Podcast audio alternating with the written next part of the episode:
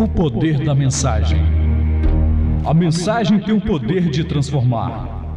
Para tanto, existem alguns elementos preponderantes e determinantes neste processo: o transmissor, o meio e o receptor. O homem, ao longo dos tempos e com o avanço tecnológico, aprimorou e adaptou tais mecanismos de comunicação. O mundo transformou-se numa gigantesca aldeia global. É o fenômeno da globalização. Mundo conectado. Estamos plugados em rede, a internet. Deste universo macro, conectamos através de bytes, chips e softwares avançadíssimos a outros mundos, outras culturas, ao homem e o seu universo único. O computador chegou à sala de estar. As informações chegam mais rápidas. Há uma explosão de conhecimentos. E o homem do século 21 busca o seu próprio conhecimento.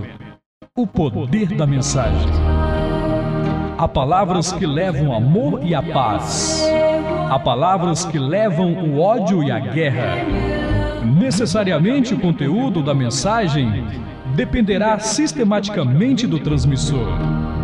A mensagem é como flecha em busca do alvo.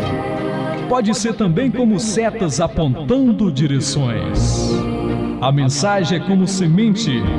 O receptor é como o solo. Os frutos poderão ser bons ou maus, dependerão, obviamente, das condições do terreno e da propícia estação de fecundar o chão. A mensagem está em todos os lugares, em ângulos diferentes e aspectos dos mais variados. A poluição visual salta aos olhos. Às vezes tenho observado algumas blusas que trazem em suas estampas os seguintes dizeres: Jesus é 10, 100% Jesus. Jesus mania nacional. Tô de cabeça feita por Jesus e por aí vai. A mensagem intrinsecamente está camuflada numa simples estampa de camisa. Milhões de garotos e garotas propagandas vão e vêm pelas passarelas da vida. Há um feedback da mensagem? Como estão as camisas nos varais de nossa vida? Estão gastas pelo tempo? Cuidado com os ruídos da comunicação. Por causa de um grito maldado se perde uma boiada. Um amigo meu tinha uma dessas camisas. Certo dia em sua casa perguntei-o: Cadê aquela camisa sua? Que camisa? Uma que tinha uns dizeres lindos. Ah, foi pro lixo. Você se lembra da mensagem? Mensagem? Que mensagem? Nesse instante, o nosso papo foi longo.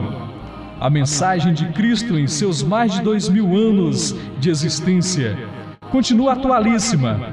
Como está chegando o sinal até nós? A sintonia não está boa? Esquecemos de nos conectar com Cristo?